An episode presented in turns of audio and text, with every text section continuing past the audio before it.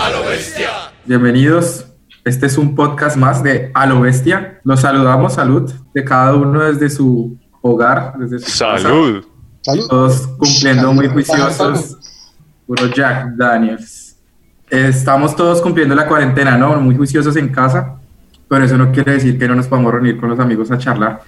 Y hoy pues tenemos un programa bastante interesante, vamos a hacer un programa más relajado, no, ya están acostumbrados a contenidos bastante densos, muy, muy bacanos, por cierto, pero hoy vamos a hacer algo muy suave, vamos a hablar de fiesta, vamos a hablar de farra, vamos a hablar de todo lo que tiene que ver con el mundo del metal, el alcohol, Sexo, las comillas son porque, pues resulta que cada uno tiene un tipo de fiesta que le gusta o hace su fiesta a su manera, ¿no? Entonces, cuando empezamos la curaduría de este episodio, pues cada uno tiene unas canciones que lo hacen sentir con ánimos de fiesta. Por ejemplo, a Daniel le gusta su heavy, al otro le gusta su música darks, porque sus fiestas eran bien darks y depresivo maníacas, y así sucesivamente. Entonces, esta lista es bastante no esperen chucu chucu metal, porque no es chucu chucu metal, así tengamos camisetas de Sabaton, eso no quiere decir que sea chucu chucu metal, véalo.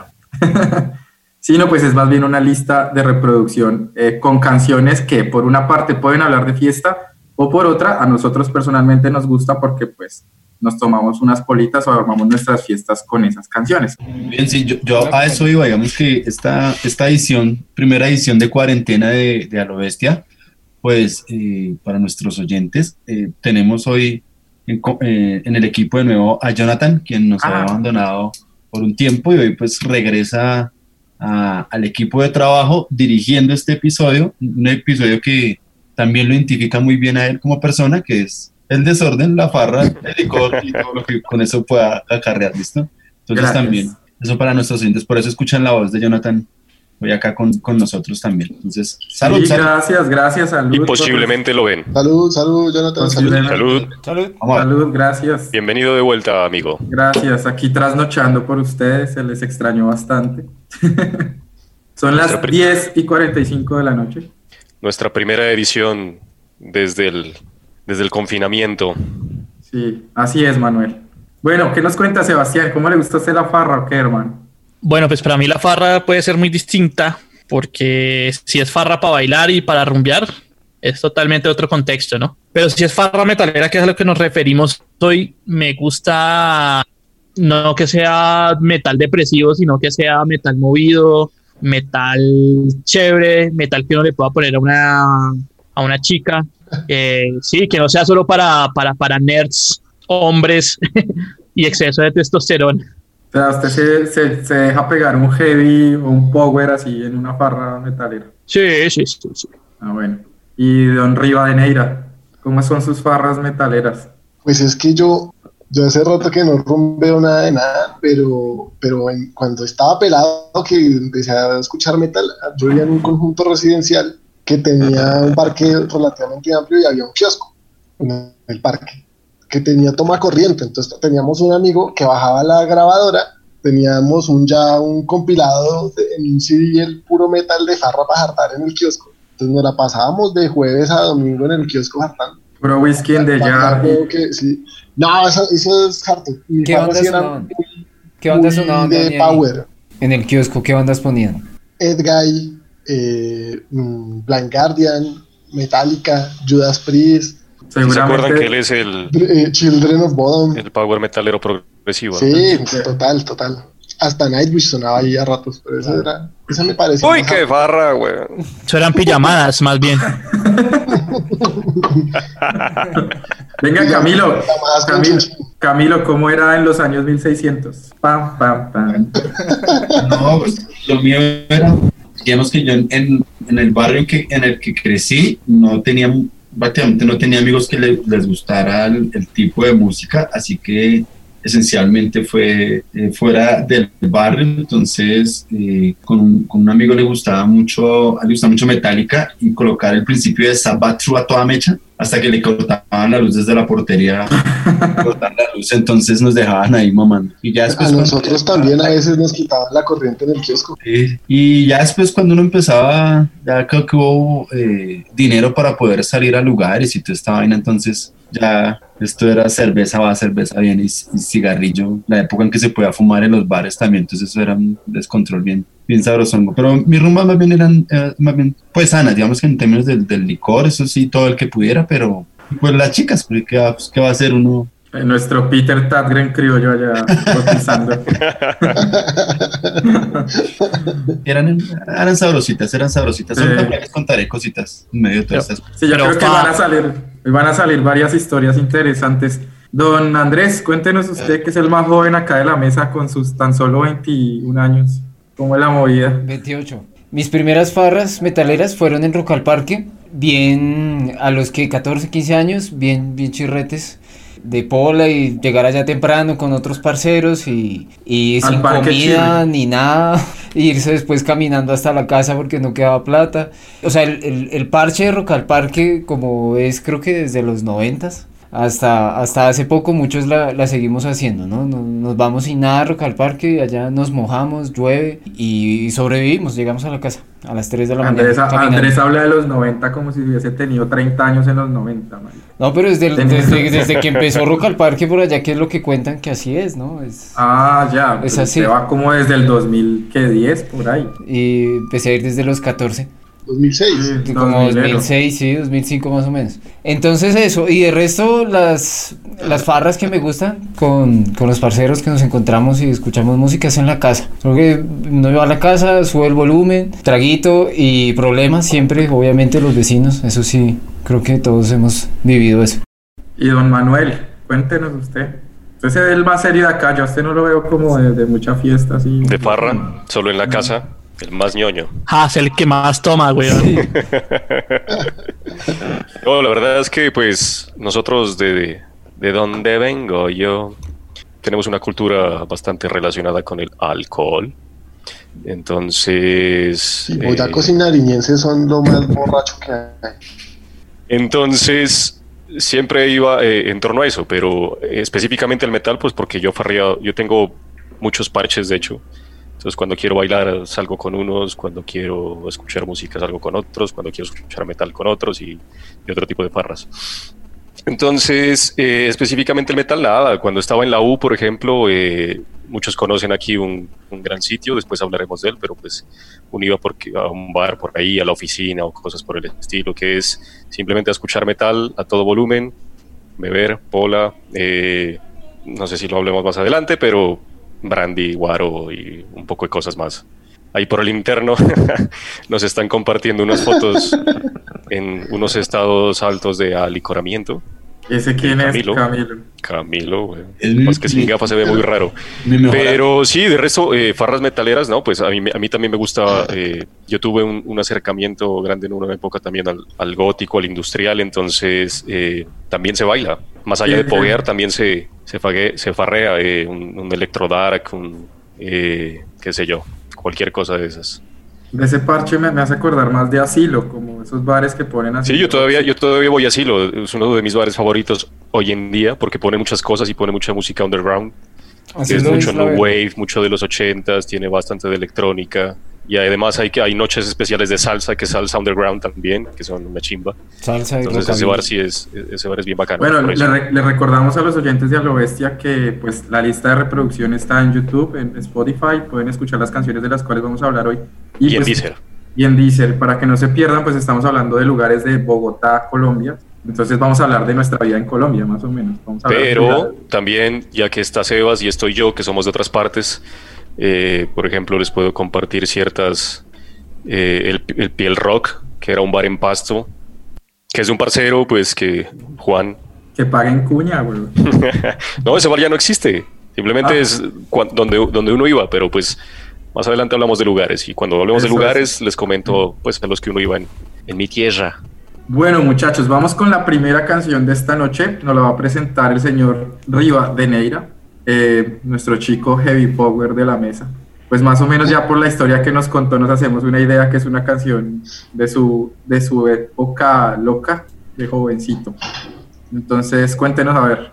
Pues la primera canción que yo voy a recomendar hoy es efectivamente de los papás del power metal europeo, que son los Halloween.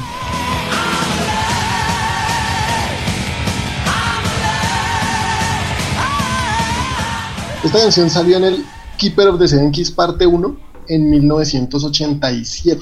Yo todavía no estaba en planes cuando salió esta canción. Se llama I'm Alive, ¿Y en qué, año- en qué año nació? en el 88. Ah, bueno, pero ya casi.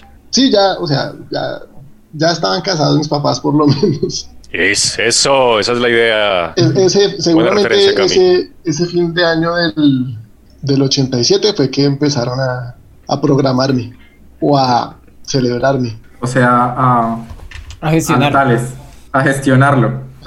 tal cual. Venga, ¿y por qué esta canción lo pone usted Farrero? Acá una crítica bastante alta, porque parte del equipo está decepcionado de la lista de reproducción, porque no lo hace sentir muy Farrero. Sí, to- toca explicar el por qué esto lo hace sentir farra. Porque a mí cero, o sea, a mí ceros me hace quedarme en la casa, weón, ñoñando, weón. Que Dani es el más ñoño, parece, entonces. Sí, tiene que contarnos que, mejor dicho, cuántas No, o viejas sea, a mí- pasaron mí- por esa canción. No, de pronto por esta ninguna. Es que esta es la que tal vez celebra más la, la- la vida eh, del álbum. Pero bueno, más, más farreras me parecían sobre todo, de- o sea, Halloween sí me parece muy farrero, todo lo que sea Power es, es bailable, pero Pero sí, merengue. tal cual. Es como merengue, sí. Digamos, a mí me parecía más farrera, por ejemplo, Doctor Stein, que es, que es más payasa, es del Keeper 2. Esta, esta pues al menos sí habla de, de que, muchachos, no nos perdamos, eh, no perdamos el rumbo, vamos a juntarnos, si necesitas un amigo, aquí estoy, vamos a, a pasarla rico estando vivos. Salud por eso, entonces. Todos borrachos ya. Salud. Todavía no, pero sí, salud. Bueno, sí, es una canción que precisamente celebra la vida, ¿no? Entonces, Sebastián, ¿qué opinas de celebrar la vida? ¿Por qué no te gusta el power? que estamos vivos. No sé, es que el power yo no lo relaciono con fiesta, el power lo relaciono con estar en la casa jugando videojuegos y, y rol. Y, y sin tener pareja para, para tener sexito. Entonces sí, siempre he a- asociado el power metal con la asexualidad. pero bueno, es bien, es bien porque mucha gente dice que es para maricas, pero pues yo digo, no, es para, para gente que ni siquiera tiene sexo, güey. Marica se agarra. Fue tirando con toda, además. Lo que pasa es que está histérico. Ya, él ya nos contó la cuestión. ¿Por qué? ¿Por qué? Porque está encerrado, entonces está empezando a, Ah, a o sea, surgir le la histeria. falta. Sí, sí. Se está poniendo Le hace es falta. Está a punta de power, entonces. Tiene a punta de power, sí. Tal cual, güey. Lo que pasa es que está describiendo, no lo está describiendo a Dani, sino que está describiendo su Claro, situación propia, claro, claro, sí, ya personal y presente en este momento. No, yo fui, yo fui re power metalero y soy, a mí me gusta el power, por cierto. Pero pues siempre lo he asociado con eso. Sí, el Pagor es una chica. Como ahora tiene novia, entonces viene a tirar que no. Que no le gusta. Eh, eh, él, no dice, él no dice soy célibe, sino soy power. Soy power. Es- Estoy power. Estoy power. Les, les- les muestro yo también una foto de. Ah, ¿cómo no? Eh, por ejemplo, eh, esto es característica de, de- de una fiesta, por ejemplo, lo que mostraría la canción de Halloween, ¿sí? O sea, esto, Ah. es, esto es clave, por ejemplo, de- del plan Farra. Uno empieza con la gente a, a inventarse pendejadas, a inventarse nombres, sobrenombres, vainas como para empezar a amenizar el asunto. Entonces, fíjense, la canción de Halloween está aprendiendo la rumba, o sea, así no pareciera, pero la está aprendiendo. Pero vean, ahí ya están enrumbaditos. Yo me acuerdo mucho de, de Power Metal, así bailando My Own Savior de, de Icer como si fuera un merengue en la pedagógica en la Universidad Uy, no. Mi- mirror, mirror, mirror, mirror. de También. Uy, qué canción para merengue. Una amiga que es súper fan de Icer, siempre que sonaba esa música nos parábamos y nos la bailábamos así, estilo merengue, con vueltica y todo. El Power da para eso. Muchachos, la siguiente canción, vamos a cambiar un poco de género. Nos vamos a poner. eh, yo no sé por qué dijeron que esto era industrial, a mí se me hace como más popcito. ¿Cierto, Manuel? Sí, porque es un. Pues obviamente es de lo, de lo pop, del industrial. No, no esperen escuchar un Rammstein, aunque sí tiene unos temas muy bacanos. Pero el siguiente tema y la, la canción que yo propongo se llama Night, Electric Night de Death Stars.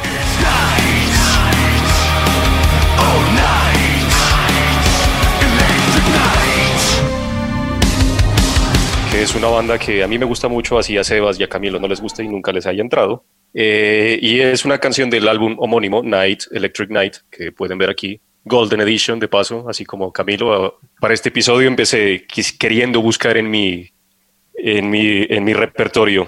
Y si tiene un, poco de, de, industrial al fondo, aunque el mejor disco para mí me parece que es el anterior, que es el Termination Bliss, que es el que tiene más éxitos y tiene más canciones bailables, por decirlo así. Pero este tema que se llama Night Electric Night es el que habla de como de la noche, de que todo empieza la noche, de que ya viene la noche, y uno en la noche es donde se descontrola, quiere hacer todo y demás. Entonces, en realidad es una banda muy bacana. Yo los vi el año pasado eh, en vivo, aunque la voz del man ya no es como, como antes, eh, pero, pero sigue siendo una chimba. Y sí, es como, ¿qué le digo yo? Son parecidos a es como lo más cercano a un glam metal dentro del industrial, entonces son muy maquillados, son muy, muy glameros, en realidad son más, más parecidos como a The 69 Eyes, mm. que es como un, un, rock, eh, un rock pop gótico, pero, pero famoso, pero mainstream, que se asocia más que con, ellos se llaman los, los vampiros de Helsinki, de, Vampire, de Helsinki Vampires, eh, de 69 Eyes.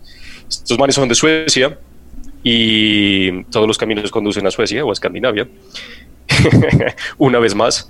Entonces, pero es una banda que, que me atrapó desde, desde, el principio. Y yo incluso hacía unos, unos, unos, en algunos ensayos hacía de, de esa banda, pues la voz pegaba un poco ahí. Pero... No le creo. No le creo, sí. Night, night, night, electric night. Entonces, no, pero es una chimba. Y este, este, es el tercer disco del 2009. De, como les decía, el que más me gusta es Termination Bliss, pero no saca nada desde el 2014, que fue eh, The Perfect Cult. A ver, ¿por qué, propuso esta canción? por, porque quería, o sea, a mí, por, la farra. dormir de noche. bueno, ahora sí porque la propuse, es porque, porque el industrial, como les decía, es uno de, las, de los subgéneros del, del metal que se puede bailar y que he bailado incluso. Entonces, para mí sí es farra. Y específicamente la canción por lo que les decía, porque habla de la, de la noche. Ya viene la noche y uno de la noche es donde se descontrola y más siendo otra, metalero. Otra noche, otra. Y que y uno de la noche es donde, donde, donde, más goza, donde más farrea y se queda en la calle bebiendo en una esquina o lo que sea, o va a un bar o baila. ¿Cuál es su se viste, se arregla para la noche, no, uno no se arregla. Ahora, ahora en estos días de, de aislamiento y cuarentena uno se arregla todo el día, pero pero antes llegaba el viernes en la noche y es cuando uno ya se arreglaba con su pinta metalera, no quiere decir. Entonces se ponía la mejor camiseta que tiene, los jeans más chimba, los zapatos más chimba y salía. Supongamos que no estamos en cuarentena y ahorita por la noche van a salir. Camilo, ¿a qué lugar iría esta noche a tomarse unas polas de una forma metalera? De una forma metalera. Y es que yo ya hoy día, digamos que los, los bares que siempre me han gustado, la mayoría desaparecieron ya de, de Bogotá, Painkiller, La Oficina en alguna época. Metal. Eh, subterráneo alguna vez también. Pero bueno, esos días escabrosos están quedado atrás. Eh, hoy día, digamos que un bar, del pasaje, ¿no? un bar eh, que queda en, en Porteusaquillo, en la 33 con 13, BBR. Donde tocaba usted con, con su banda.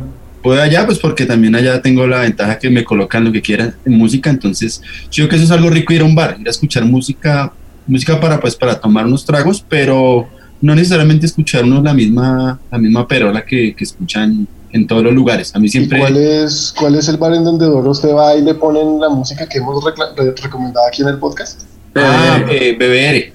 BBR. Sí, BBR, 33 con 3. Entonces, a mí me gusta eso, que sea musiquita como chévere. Pueden ser las mismas bandas, pero otras canciones por lo menos. Eso me aburrió mucho de los bares de rock por muchos años, que siempre uno y las mismas, la misma tanda de canciones, el mismo set. Entonces, como que. Ah. Sí, uno como que va los dos, dos viernes seguidos y ya sabe cuál canción sigue después de la otra. Sebastián, ¿qué bar, a, cuál, ¿a cuál bar va a ir usted en el mundo imaginario en el cual no hay coronavirus? no, yo siempre, casi todas las farras mías eran siempre en mi casa. Siempre, siempre desde que recuerdo, todas mis farras metaleras han sido en mi casa. Y a mí me gusta más farrear en casa porque pues, no, no hay hora de cierre. Uno solo se preocupa por, por traer el trago, pasarla chévere. Uno puede poner la música. No sé, ese plan me parece más, más bacano que es parecido a lo que estamos haciendo hoy, ¿no? Eh, poniendo música, hablando en torno a la música, hablando de la música y hablando de nosotros. Sí, en realidad es mucho de, más que la farra metalera, pero es mucho del, del, parche del metalero, ¿no? es, sentarse a escuchar música, y, hablar eh, mierda. y hablar mierda y, y poner música y ahora le toca a usted y, y turnarse el- la canción como alguna vez hicimos la última vez que nos reunimos, de hecho, en la casa de Sebas, ¿no? Entonces, Bueno, amigos de la bestia, siguiendo con este tema, Manuel nos estaba contando sobre bares y se, acabó, se acaba de acordar de uno como bien bacancito. Sí, era ya que propuse el tema eh, que a ustedes no les parece industrial, pero que sí lo es. Eh, no, de, de un bar al que, al que solía ir, que después eh, se llamaba, se llamaba Abnocto, que quedaba ahí en la 32 con 13, ¿Cómo no? Sí, sí me acuerdo. en la división donde, donde de la 13 y la 11, eh, sí, de la que sigue derecho, bueno, ahí por el centro internacional más o menos, que era eh, en el, en el sótano de un edificio que en el piso de arriba había un bar que se llamaba Piso 3, que también era medio underground. Ah, no era, 32. ¿Cómo? En la 32. Sí, en la 32, con 13. Entonces, en el piso de abajo, o sea, en el sótano, antes de que usted suba al piso 3, que se llamaba así el bar, quedaba Benocto. Y era, el, creo que fue el, uno de los dos únicos bares como de gótico y de industrial a los que yo fui. Después eso se convirtió en Abnocto itinerante, que, que todavía existe en, pues como el movimiento, que es un man que se llama Gabriel Ramírez, que era como el, el DJ ahí. Y el man es, a veces trae bandas así underground, eh, hace toques, eh, de bandas que quedan, por ejemplo, industrial aquí, Info, o es una banda más o menos ahí, o de gótico, Impromptus ad Mortem, o varios toques que, que fui. Entonces, e- esa era, esa era una barra bacana, era, era así, ese fue como el único de los bares así en, en Bogotá y, y pues creo que en Colombia, porque no es que se, se dé mucho aquí el gótico y el industrial en otras ciudades del país, que me parece como, como, como, como en otras partes que lo ven en las películas, era así como de, de terciopelo rojo, con sofás, música, no había chicas en, en- dentro de jaulas, ¿no? Pero, Ah, pero era más bien, era más bien como del, del, del gótico entonces, del ¿cuál era el industrial chiste? down. y la Sí, gente, sí. yo me acuerdo de farras así, llegaban todos con sus gabanes, Sí. así, eso era como crepúsculo versión bogotana. Otra Muy vez, chistoso. este man si no respeta. Mentira, sí, más o menos. Pero era así, dígame si no, yo una vez fui a una farra de esas en un bar que quedaba por la 72, ahí cerca de la pedagógica también, quedaba ahí dentro del barrio que queda abajo de la Caracas, yo no me acuerdo el nombre de ese chuzo, y era muy conocido porque lo atendía una señora que tenía unos gatos, ni siquiera me acuerdo el nombre del lugar, pero sí era así toda la gente con sus gabanes, y las chicas no usaban brasier, sino se ponían unas cinticas acá, y ta- bueno, era un cuento bastante interesante. Bares que a mí me gustaban muchísimo, eh, Storm, en, en la terra- en la antigua terraza Pasteur. Era el único lugar donde ponían así como Black Death, que arriba quedaba el patrón, Camilo va a acordarse allá y ese parche. parche Pero en ese, en ese, en ese pasaje era, o sea, hay muchos ambientes. Pues ahí queda Dynasty original, ¿no? Entonces ahí, ahí quedaba Dynasty, sí, que era como queda para- el, original, el donde uno va a jugar billar. No su sucursal chapinero, sino allá el del centro. Entonces está ese, había muchos bares de black, así, chirris, chirris, pero chirris, hijo de puta. Eh, otros de Dead y donde ponían ya cosas más mainstream, pero sí. Hace una, una característica de los bares de metal pesados que casi todos terminaban siendo lugares desagradables, lugares Sí. oscuros, ya muy sombríos, ya eh, digamos que lo que diríamos sencillamente chirri, o sea, en realidad eran lugares muy difíciles. Yo me acuerdo muchísimo, me acu- bueno, pero si quieres siga yo no tener más bien yo cuento. Ahorita nos va a echar el cuento. Sí, sí. Nada, nada. Pues precisamente sigue usted, hermano. Ya- y ahí sí, la farra de Camilo es bien extraña porque mientras hacíamos la curaduría nos decía que las canciones depresivas eran los que más lo ponían en farra. Entonces nos, nos propuso una canción ahí de Devin Townsend que no puede faltar en este A lo Bestia. Siempre lo vamos a, vamos a hacer el repaso a todas las aristas de Devin. Y en este Más caso, Hace, hace trampa porque, porque como cada proyecto lo presenta como si fuera una banda de... No, ya presentamos The Thousand Project. Ah, pero lo hemos presentado Strapping Young Lad. y ahí nos hicieron trampa. Entonces, Camilín, cuéntenos por qué escogí esa canción y de qué manera lo pone Barrero esa canción. Vacíos legales que dicen, dijo alguien por ahí alguna vez en un otro episodio. Entonces yo me fui con, con Strapping Young Lad.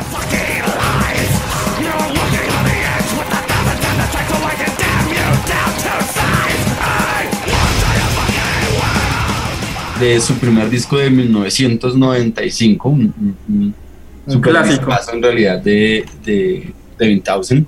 Esto es Strapping, de hecho yo conocí primero esta vaina antes de conocerlo como tal en, en- todo su rollo musical. Y en el video de Devin Townsend tiene pelo, ¿no? Todavía. es la época donde Devin tenía Que es la época donde era mechudo todavía. Sí, todavía no tenía el problema de la calvicie. Entonces eh, elegí eh, eh, una canción, para mí es, es, farrera porque es una canción movida, o sea, es pesada, es oscura, pero es una canción supremamente movida de, de, de este disco, que es la canción homónima, es Jill. y me parece una, una, farra sabrosísima porque, por ejemplo, mi farra de ir a, a los bares, por ejemplo, era en un punto que uno ya se soñaba la música y empezaba uno ya a despelucarse y a cabecear a la lata entonces, para mí, por ejemplo, algo que sea algo que sea farrero así en términos de, de metal, es música que uno pueda cabecear. En esa época no que terminábamos hasta, hasta cuatro pintas ahí cabeceando sin, sin necesidad de conocernos. cuatro pintas sin necesidad. ¿Cuál es? ¿Cuál es? Se, robaron la publicidad, güey. ¿Cuál es, cuál es Manu, weón? De la camisa. No, no, yo no estoy ahí. Lo que pasa es que era para mostrarles que lo que pasa es que yo en mi casa, en mi apartamento, es un apartamento que tenía aquí en Bogotá. En mis farras nosotros también, yo tenía un, que se llama un Dumi, Dumi. que es eh, una botella de aguardiente nariz inflable y la armábamos dentro de la casa. ¡Qué, qué parche, güey! Y ahí poníamos música también. Ese es mi apartamento, pero pues nada, todo bien. ok. Solo por interrumpir a Camilo. Sí, sí, sí. sí. Siga, siga, perdón eso es acá los recuerdos ahí bien particular. Entonces, eh, lo que les decía, mi farra era, era terminar allá cabeceando, despelucándose con, con, otro montón de sujetos. Entonces, eso era lo bacano del ambiente. Digamos que a veces eso lo emborrachaba uno más, a veces le ayudaba a uno a bajarle un poquito al, al, consumo. Pero bacano. Entonces, ahora, le cuento, ahora le cuento de mi primera borrachera que eso me jodió terrible. Entonces, por ejemplo, para mí, por eso, por eso esta canción me parece una canción chévere, porque es una canción en términos de metal es una canción agresiva, es una canción oscura, es una canción supremamente marcada para estar uno todo el tiempo ahí cabeceando bacanísimo. Y pues aparte que, como ya ustedes lo dijeron, pues eh, este sujeto de Winchausen, eh, yo me voy más por la línea Strapping You Lads, personalmente me voy más por lo que él hizo en, Strapping You Lads, es más de, de, mi, de mi gusto por el metal que de pronto su línea como de Winchausen, pero pues es en realidad un músico admirable y pues, pues esta maravilla es un disco también para, con muchos matices. Yo creo que, por ejemplo, algo que, que me va gustando por ahora de la farra que tenemos acá, de este episodio eh, de farra, es esa variedad de la música. Yo creo que eso era lo, rico también de la farra en los bares, era escuchar cosas distintas, ¿no? Todo el tiempo la misma, no son sonetes, sino variaban un par de dead, iban cosas black y pronto trash, entonces como que eso siempre mí siempre me ha gustado esa, esa mezcolanza en términos de, la farra. Entonces, por eso para mí, Devin Townsend, bueno, Strapping You Lads en este caso sí es farrero, puede espelucarse. Es que me bañó y el pelo, entonces no me quiero espelucar porque si no lo hacía acá. Uy. Todo lo rico. Bueno, algo que, que, yo he notado mucho en la escena es que así como tener una banda es jodido y así como salir adelante con la música es jodido, tener un bar de metal es jodido en Colombia. O sea, si usted quiere poner la música que a usted le gusta, pues va a fracasar. Si usted pone la música que le gusta a los que van a visitarlo, también como que no le va muy bien. Entonces, encontrar esa, ese, ese equilibrio raro y siempre termina quedando el bar de rock en el que uno llega y ponen la misma canción de Metallica, la misma canción de Pearl Jam, la misma, sí, y se repiten. Bares así que yo recuerdo, o sea, que sé que no han cambiado mucho. Hay uno en la primera de mayo que es de Heavy, que es súper conocido allá, no me acuerdo ahorita el nombre, pero eso es una peluquería completa. Stones. Es, creo que queda enfrente de Stones. Y ese bar siempre pone la misma música, y lo que dice Camilo, uno va cada ocho días y es la misma lista de reproducción que se va moviendo, pero siempre está llenísimo. Como en Lourdes. Igual que Bebar, weón. Igual que Bebar. O Lourdes también es así. Bebar, o, los, o los bares de Lourdes también. Mm. Lo mismo, siempre pone lo mismo. Aunque bueno, a veces uno, uno, por ejemplo, va ahí a, ¿cómo es que se llama? El Open Light. Eh, open Light mal, mal escrito, de paso. ¿Ese es un segundo piso? ¿Se dieron cuenta de eso? Es open un segundo light. piso en ¿Saben Lourdes. cuál es Open Light? Ese queda en la plaza de, de Lourdes. Es el ¿Cómo de la está esquina. escrito? Sí, sí, el de la esquina. ¿Cómo está escrito? Está Open Light, pero Light al final está escrito HT. O sea, la T está al, al último. Ah, Creo no, que hace poquito, o sea, hace, si no le cuento, un año o máximo dos lo cambiaron, pero durante 25 años esa mierda estuvo mal escrita ahí. Por ejemplo, yo era igual que Sebas, mi apartamento era marica donde llegaba todo el mundo y como yo vivía con gente que no era metalera. Entonces farreábamos en mi cuarto y nos metíamos 11 en el cuarto. Uy, 10. Y, Sí, sí, sí, y igualito. uno sentado en la cama, dos, tres, otros en el sofá, amanecidos tres días y poniendo metal. y, y de abajo uno le golpeaban así con la escoba. A mí también me bajaron los tacos, marica, un millón de veces, güey. Le mandaron la policía. A mí me mandaban la policía mucho. Que en cada fiesta me mandaban la policía al Me apartamento. mandaban la policía. Yo me acuerdo que una vez una- uno de esos, uno de esos que no, no eran metaleros, pero sí escuchaban rock, entonces estaban igual parchando con nosotros. El man llegó con la novia, que también, que los dos eran amigos míos. Pero la vieja era abogada, entonces llegó la policía y los manes querían entrar y la vieja salió. Yo estaba hecho mierda, dormido en mi cuarto. Eh, entonces llegó la a frentearlos a los manes, no, ustedes no pueden entrar si no tienen una orden, con mucho gusto le bajamos, pero aquí no entren. Entonces, pues, menos mal nos salvó. Bueno, muchachos, Si algo de los bares, y es, es que yo, por ejemplo, de, de- mi, mi vena alcohólica de, de esa época eh, me hizo conocer, pues, ya uno buen bebedor se termina siendo conocido de, de los dueños de, de los lugares. de los bares, sí.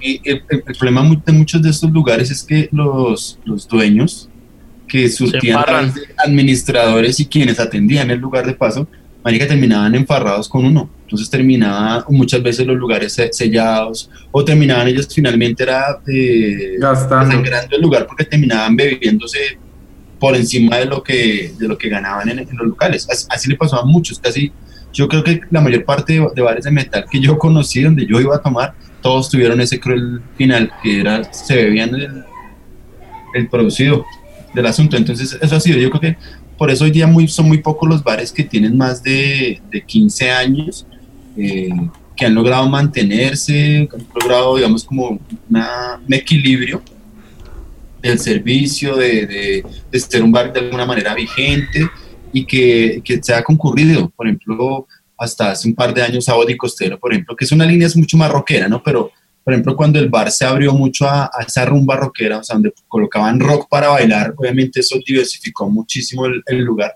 Y le dio, Craps, Craps era así también. eh, sí, entonces le, le dio como un, un nuevo auge, pero de alguna manera fue algo muy efímero.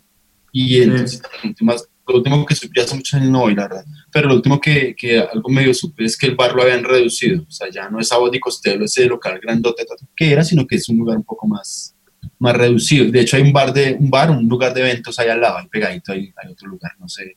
Hace rato no, no salgo por esos lugares.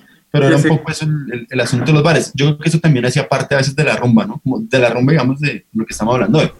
Y es como que usted bebía tanto y, e iba tanto a- al lugar que usted terminaba siendo conocido de- del dueño cuando menos lo esperaba. A veces usted conocía al dueño aguantándose una orinada para entrar a un baño y, uy, weón, ¿y ¿usted qué? Y terminaba uno conociendo a la gente de una forma así muy...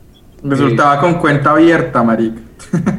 No, no, yo nunca, nunca llegué a hacer eso porque sabía que era un mal para mí mismo. Entonces dije, no, no, yo pago lo que me debo y me voy con eso. Me voy con lo del bus, pero ya no le van a nadie. Cambio eso con cuenta tenaz. Pero sí, pasaba también. Por ejemplo, eso, por ahí, pero eso también quebraban muchos, muchos de esos lugares.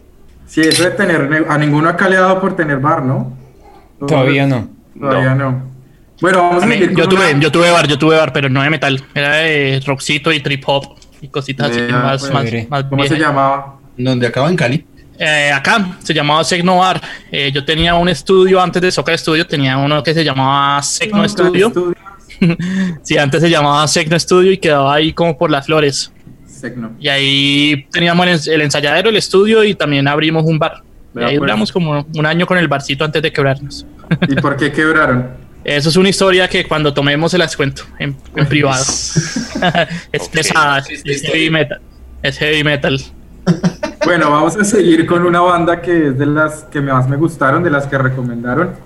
Eh, a mí no me gusta mucho esa onda del glam, pero esta banda es bien diferente, son bien loquitos, se llama Steel Panther.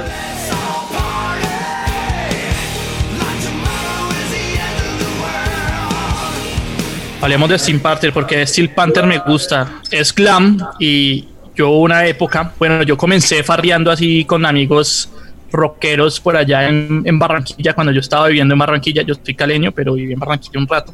Y allá fue donde me volví meta- más metalero. Y, y siempre terminábamos escuchando cosas de hard rock y eh, algo de glam. Y eso fue algo que se repitió siempre que yo tomaba cuando ya estaba acá en Bogotá. Terminaba la farra era escuchando glam. Y, a los siempre 15 había... a lo- a los 15 le dieron el primer secador. sí. Y siempre había alguien entusado en esas farras, siempre no falta el entusado y, y de hecho las farras se hacen casi siempre en esa época era porque alguien estaba entusado, necesitábamos sacarlo y se armaba la, la, la fiesta bacana. Entonces, esta banda Steel Panther me, me, evoca mucho ese sentimiento de fiesta y además sé que es puro glam, pues es una banda parodia de, las bandas de glam, pero su, su estética y su, su, música es muy de, de la época. Esta, el mismo nombre lo dice, Par, Party Like Tomorrow is the End of the World, eh, de su álbum de, All You Can Eat del año 2014. Y es una banda que tiene unos. es una banda que tiene eh, unos nombres de letras muy bacanos. Se me hace que esos manes tienen unos cojones muy grandes para que en estas épocas saquen ese, esas temáticas tan. Esa de Glory, glory sí. machistas. Sí, son muy machistas las, las cosas. Algunas, algunas, algunos nombres de, de las canciones que están en ese álbum son Pussy White, Glory Hall. Bukake Tears, o sea, lágrimas de Bukake. Pero vea que lo chistoso, lo chistoso Esteban, es que tienen fanática de viejas por montones, como banda de... Claro, claro. Es que eso es... Es que, por ejemplo, sobre todo en Estados Unidos, las viejas siguen siendo muy machistas, mujeres. Que hay muchos movimientos, ¿no? Pero igual. Entonces... No, pero no nos metamos en temas escabrosos, sí, que, sí, que no. nos cierran el chuzo. Bueno, sí, sigamos, estamos en fiesta. Bueno, algo de la letra que dice esto, se las leo en, en español. Ten sexo con todas las mujeres que veas, el fin está cerca, así que no te preocupes por el SIDA. Por el corona. Igual vamos a morir. Co comete a tu hermanastra. Hace el amor con una oveja, vaca o un ganso. Chúsale el ojo a un gorila de espalda plateada. o sea, es como, como marica, haga todo lo que nunca ha hecho, que el mundo se va a acabar. Y pues me parece muy apropiado para estos momentos. pues sí. El video es bastante interesante pues porque muestra toda esta... El video apoya, sí, apoya todo. Sí, Ahí les comparto. Y pues bueno, sí, el glam siempre ha hecho parte de, de las fiestas. Las fiestas más legendarias son con, con hard rock o glam. Bueno, esta banda les decía que el video muestra toda esa ideología gringa de la farra en la casa con viejas, cocaína, que es como pues es, es, es, todo el, el, el, sex, drugs and rock and roll de, de, del glam. Y de, también de, estas últimas películas, todas esas películas del man que se vuelve el rockero famoso, entonces que caen las drogas y después la caga y deja su carrera a un lado y se recupera así, lo mismo que trata Rockstar. Sí, ¿Se vieron esa película? Rockstar. Sí, sí, sí. Oh, la verga, güey con Mark Wahlberg. Yo, como que esa... yo estoy viendo el video. Está viendo allá. Sí, en el video sí, hay varios cameos de gente de gente famosa de Hollywood. De gente famosa, está Rob Rob Riggle, que es de Saturday Night Live, está Steve O de Jackass, sí, está un luchador de MMA, Chuck Liddell, y está Ron Jeremy, también sale ahí. ahí. Uy, el, eh, el precursor del porno, weón. Ya que no podemos hablar de nuestras farras secretas, de cuando bebíamos como locos. Vamos a hablar de farras chirris en este momento. ¿Y por qué todos miran a Andrés? Yo soy aquí el representante de los chirris. De, de Master Chirri. De Master Chirri. Definamos chirri, Andrés. ¿Qué es chirri? Pues, bueno, definan ustedes qué es chirri. Andrés. Andrés. Andrés, Andrés es chirri. ¿Qué condiciones necesita un metalero, un rockero, para considerarse chirri? Precariedad. Sí, pues cuando uno no tiene plata, weón, cuando uno eh, Básicamente la economía influye. Falta de vergüenza, eh... falta de gusto. Sí. eh... Falta de vergüenza porque no le interesa, no sé, irse así vestido chirrete, todo roto, sucio, ¿verdad? No, no, la, falta de vergüenza. Sea, la apariencia lo de menos. No, no, es por la apariencia y como ah, vea, es por sus acciones. La, la, actitud. Ah, ya, o sea que mejor dicho es drogo y borracho así enfrente de todo el mundo. O sea, sin vergüenza. Y, y sin plata y pues lo más barato de lo más barato y a... Eduardo Punquero. Y a recatear todo. Como el meme que salió estos días que, que detuvieron a un man con una camiseta de Ben Shevenfold. meme no, sino la imagen. Con Don Lucas. Tenía como qué sé yo, dos kilos de marihuana y dos mil pesos. Y dos mil pesitos. Eso, es un chirri. Ese es un chirri, que anda con dos mil pesos, pero tiene una bolsa gigante de marihuana. De la tarde. Pues bueno, entonces sí, pues soy un chirrete entonces. Me gusta fumar hierba y, escuchar metal, obviamente.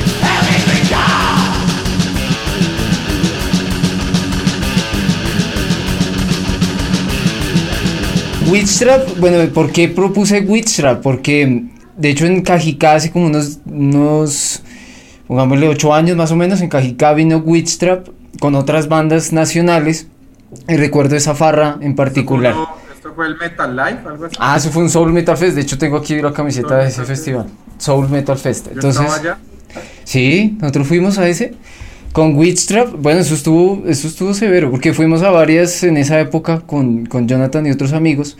Y mm, en particular esa con Witchtrap, pues estuvo muy brutal porque mm, era la, era la farra que, con la que yo crecí en, eh, escuchando metal. Entonces, a ver, les comparto cómo crecí yo. Yo no escuchaba muchas bandas europeas y mi, y mi, mi estilo o lo que aprendí del metal no era muy, eh, no era muy, no solo a lo musical, sino era más a las letras, ¿no? Era como, entonces vamos es a poguear, a darnos duro en la cabeza, a, bueno, embriagarnos, al pogo y, y a liberar energías, entonces a, a golpear gente, pues, ¿sí? Después de, de que ya eh, desde los 14, 15 que empecé a ir a eventos, mm, empecé a disfrutar más de la música, pues empecé a hacerme más atrás y a cruzar los brazos y, a ver la banda desde más atrás, ¿sí?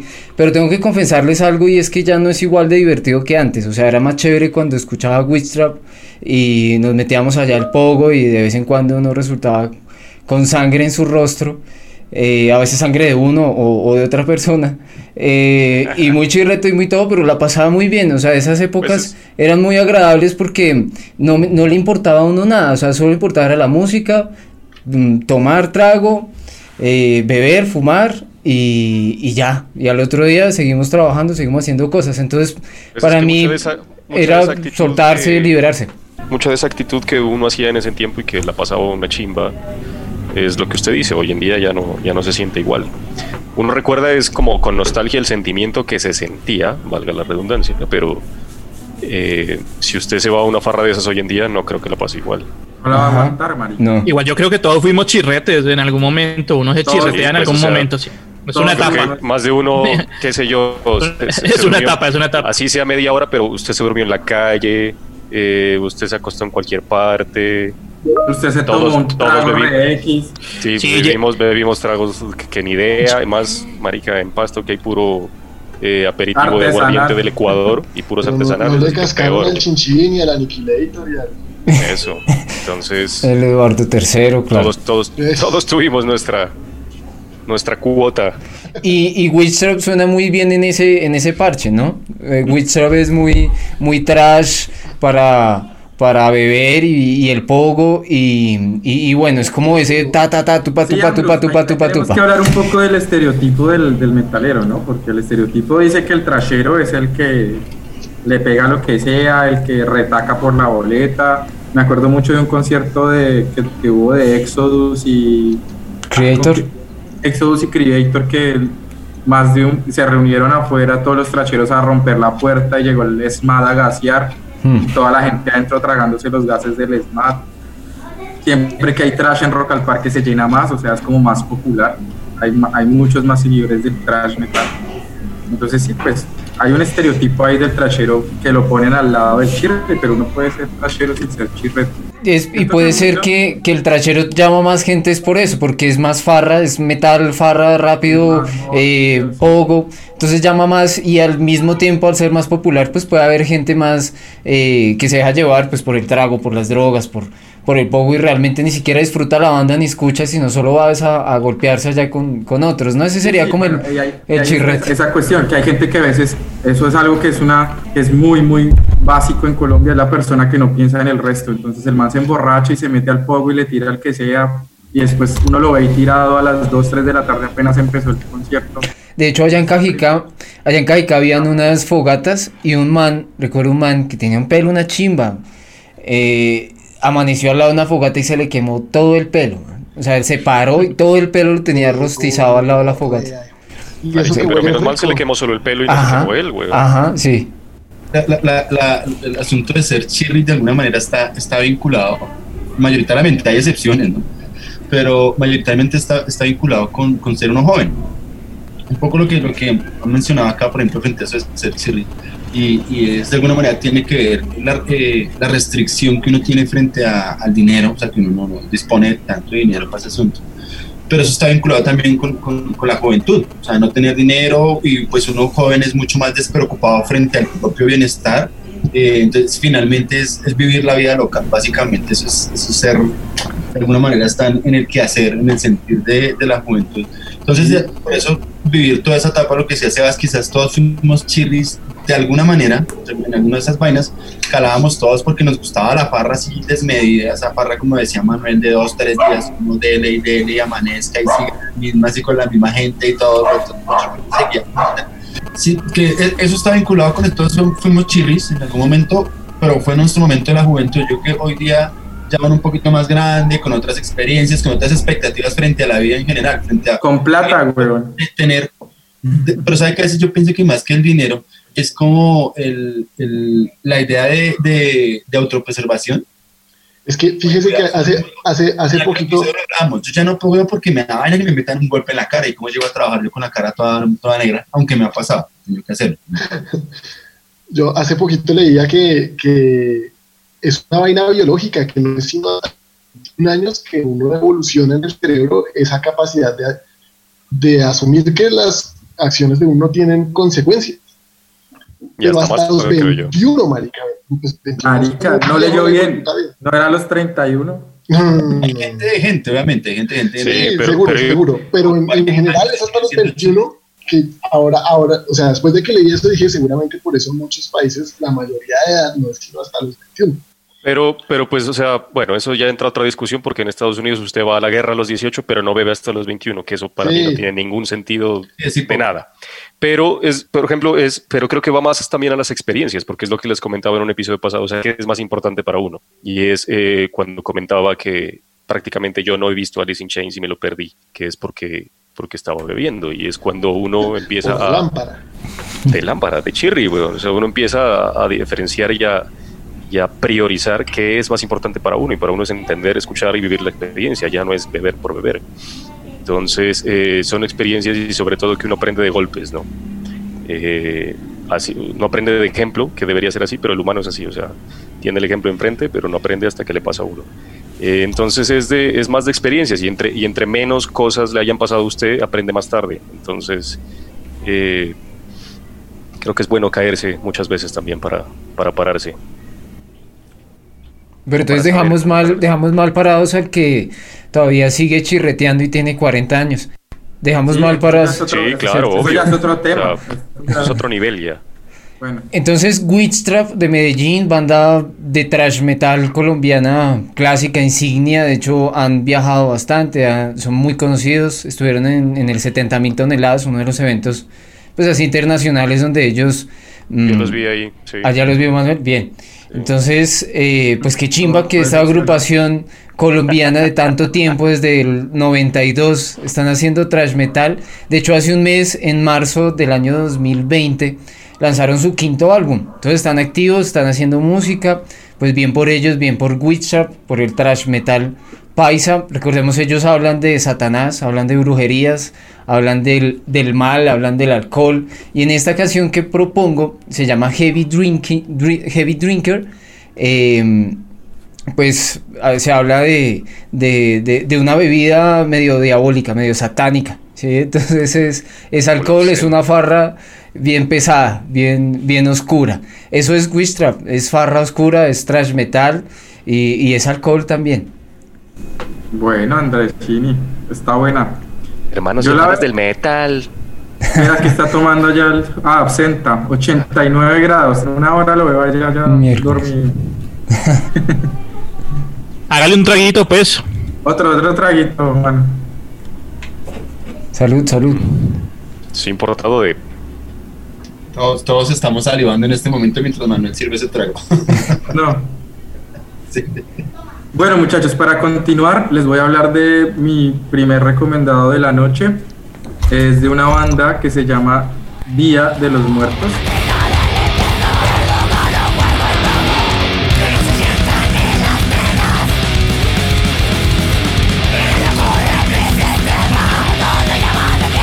Ah, vea, Camilo lo tiene. No money, no fiesta. Esta agrupación, pues tiene A una chimba esa carátula, weón. Sí, Pero no. Moni no fiesta es anti-chirri. Porque- Chirri hace fiesta sin Moni. Ah, no, por eso, esto ya, es que aquí ya subimos de estrata. Ya pasamos de ahí. Ya, ya pasamos de ahí. ¿Qué les puedo contar de Día de los Muertos? Se originó en Los Ángeles, California, en el 2005.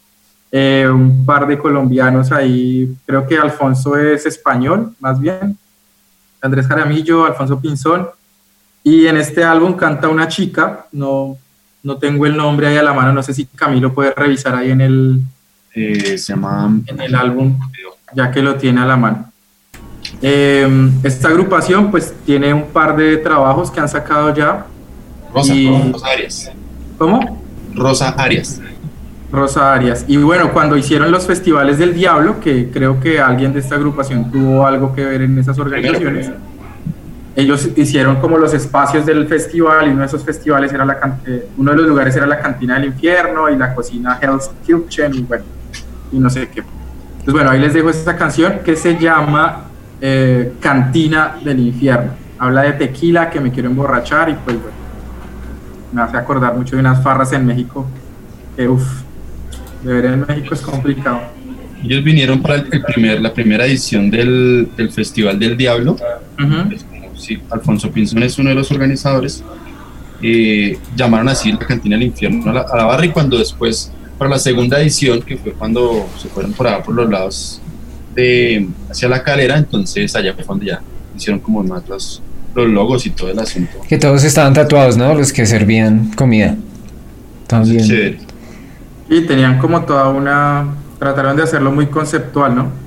Sí. Hasta, hasta que llegó el Notfest y se los llevó a todos. No, no, no, ya hacía un, pa- un, un par de años antes habían, habían parado por- porque por la situación, pues por lo menos en general lo que se supo por lo de los impuestos, estaban muy costosos.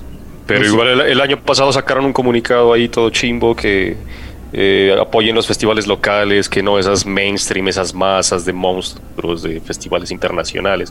Obviamente indirectamente refiriéndose al Notfest, pero Sí, pero pues tiene- era más por una situación, por ahí pues lo que yo pude conocer del asunto tiene que ver es por una cuestión eh, económica, o sea, mientras que digamos que varios festivales eh, eh, acá pues son los organizadores que llevan muchos años trabajando en ese rollo, pues entonces no es extraño que pues la empresa grande que está detrás de eso, pues no es una empresa necesariamente colombiana, es, es Páramo. por sí.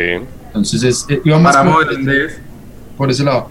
Eh, yo ahorita no le podría decir exactamente de, de dónde son, pero no es una empresa colombiana al 100%. Vengan, y una pregunta así, ¿el, el dinero de los conciertos que se han cancelado en Colombia lo van a devolver? Es que hay muchos que los están reprogramando, entonces todavía no. Ah, ok. Y ya es fijo que lo cancelan, pues no sé. Pero depende, porque por ejemplo el de el de Amarth, habla- hablando de Páramo, eh, a, por ejemplo a ¿cuál era el segundo? El de Opet y el de y Emperor los trae Páramo. Entonces Esos si tres. se, si se cancela, pero Amon Amarth no. Entonces, Entonces si se van cancela- vendiendo el combo de las no, no, sí. Ah, bueno, sí, pero, pero, ¿o ¿cuál era? Bueno, no me acuerdo otro. Entonces, si, si es una empresa como Páramo la que trae esos, le pueden estar devolviendo el dinero. Pero si es un empresario personal, digamos, Baila. Cualquier Ejemplo. otra nacional. el sí, otra, otra empresa que sea unipersonal o algo así, es muy difícil para el man devolver la plata. O sea, que se va a declarar en quiebra y todo, sí, pero entonces ahí hay que entrar a analizar otras cosas, pero pero hasta ahora no han devuelto ninguna, no han anunciado nada, es porque todos los están reprogramando. El de Soen lo reprogramaron para septiembre, el de Emperor también para noviembre. Emperor para el 22 de noviembre, el de Bonaparte creo que es para la segunda semana, y Oped sí no han dicho Yo nada. tengo una plática ahí comprometida, entonces por eso estoy pendiente de esas. Yo también. Tengo unas 300. Ponen Hasta ahora, solo, hasta ahora solo con Oped, pero pues no me han dicho nada todavía. Sí, dicen nada. Bueno, ojalá reprogramen y los puedan ver. Y la última canción de esta primera ronda es un espere, bonus. del, video, del video que usted menciona de la eh, de, eh, Día de los Muertos, algo para, Ah. para sacarle es eh, uno de los, digamos así, de los mejores o de los protagonistas del video, el, el- bartender de este video, es toda una inminencia dentro del mundo del metal, ¿no? El señor David Vincent, Ah. de pues, más conocido por ahí, él es el, el bartender de ese video. Para Vean, quien pues, no lo sabía o no se lo había pillado, No, no, no lo he visto. ahí Ah, no está. sabía. Él es, él es el bartender de ahí de esa cinta. Bueno, Sí. entonces vamos a ver todos el video de Día de los Muertos. Ahí está la boleta del Festival del Diablo. El Festival Entonces, del Diablo. Estoy buscándole al uno, pero no me acuerdo dónde la dejé. En ese fue, ¿quiénes tocaron en ese? ¿Ese no fue el de Venom? Ese fue el de Venom, el de Possessed, el de Testament. Tuvo Cannibal también estuvo El ahí. de Cannibal, tocó Masacre. Tocó Venom. Venom fue el que Sí, cerró. Venom, Mm. cerró. Hola so- Sebas, ¿y Estuvo cómo están bueno. esos trocipollos? ¿Cómo? A los tres apoyos. Bueno, muchachos, les, decía que para cerrar esta primera ronda, un bonus track que les vamos a dejar ahí. Eh, no es costumbre en a lo bestia repetir de banda, aunque en algún momento esto se va a volver insostenible, porque No, no, no, o sea, eso, eso, eso hay que hablarlo, ¿no? Pero pues hasta ahora, por lo menos de la Hasta temporada ahora. anterior, no se repite. Bueno, esta es la primera banda que se repite, pero se repite como un bonus track. Es una canción que acabó de salir y que nos propuso, creo que fue Manuel el que la compartió. Yeah. Es muy extraño que en un, en un episodio de Farra no haya mucho folk, pero es que ya casi todas las bandas de folk farrero habían sonado antes. Y esta es una de esas, es Elstorm o Alstorm, no sé pronuncia. Ailstorm. Ale Es como Manuel, ale, Como la pola. El La de bola. bolas. Tormenta de cerveza. eso, algo así. Bueno, Manuel, es. cuéntenos de esta canción un poquito. Party Chess, Party Quest. 500 years ago when I was born. I crawled from the womb with a drinking horn. Eh, es un tema de Ailstorm que salió hace dos días, el 2 de abril, y se llama Treasure Chest Party Quest, que es de su próximo álbum, que en teoría sale el 29 de mayo, así que creo que está confirmado, pues porque se estrenó hace dos, hace dos días y, y ya estaba todo este tema del coronavirus, entonces eh, creo que está en pie, y el álbum se va a llamar Curse of the Crystal Coconut. Pues. Entonces, eh, para los que no sepan, un resumen ahí, porque igual de Ailstorm ya hablamos en otro episodio, que lo habló Sebas, eh, es una banda de pirate metal, entonces todas sus canciones van así como de cantina y de beber y de Y piratas. de robar y de- cosas. y de robar cosas. Este video es una chimba porque, porque es, el, es el vocalista, el frontman, que ese man solo tiene bandas de, de, de- de chiste, o sea, son, son parodias de todo. Tiene esta y tiene otras dos que en todas hace payasadas nomás. O sea, la música es bacana, pero, pero pues son, son payasas en su temática. Eh, pero más que, creo que es el tema más farrero después del de, en esta primera parte, después del de Steel Panther, creo que es el más, El más- el que más el más- incita a la fiesta, así como fiesta general, ¿no? Yo sí me he enferrado con Ailstorm en, en España, cuando yo Eso es. España en la discoteca, por ahí a las a la una de la mañana, siempre sonaba en una de, de Ailstorm, la de Kill ¿México? Howlet. La de, no, Ah. Kill Howlet. Y marica, esa farra se prendía, pero increíble, marica, la gente empezaba a armar como, como círculos. Ajá, esa misma. Marica, pero se prendía la farra así horrible, bacano. Es que esa banda es muy, muy, muy parche, güey. O sea, uno no empieza a escuchar a Elstrom, uno, uno la pone a la mitad o al final, pero pues es, es, es muy parche. güey. O ¿Y si en vivo? está en una, una piscina, en un jacuzzi o en cualquier parte así, en un asado, ahí pega, pega Ahí resto. pega, así es. Manuel nos dice que esta canción salió hace dos días. Estamos, le recordamos a la audiencia de A lo Bestia, estamos grabando hoy sábado 4 de abril. 4. Bueno, para mí ya es domingo, muchachos. Les Sí. cuento a las 1 AM. Y el Domingo. Jonathan vive en el futuro. Domingo 5 de abril y estarán escuchando este programa el miércoles 8. Bueno amigos de A lo Bestia, hasta aquí este primer, esta primera parte de Metal Farrero de A Bestia. Este es un podcast hecho A lo bestia.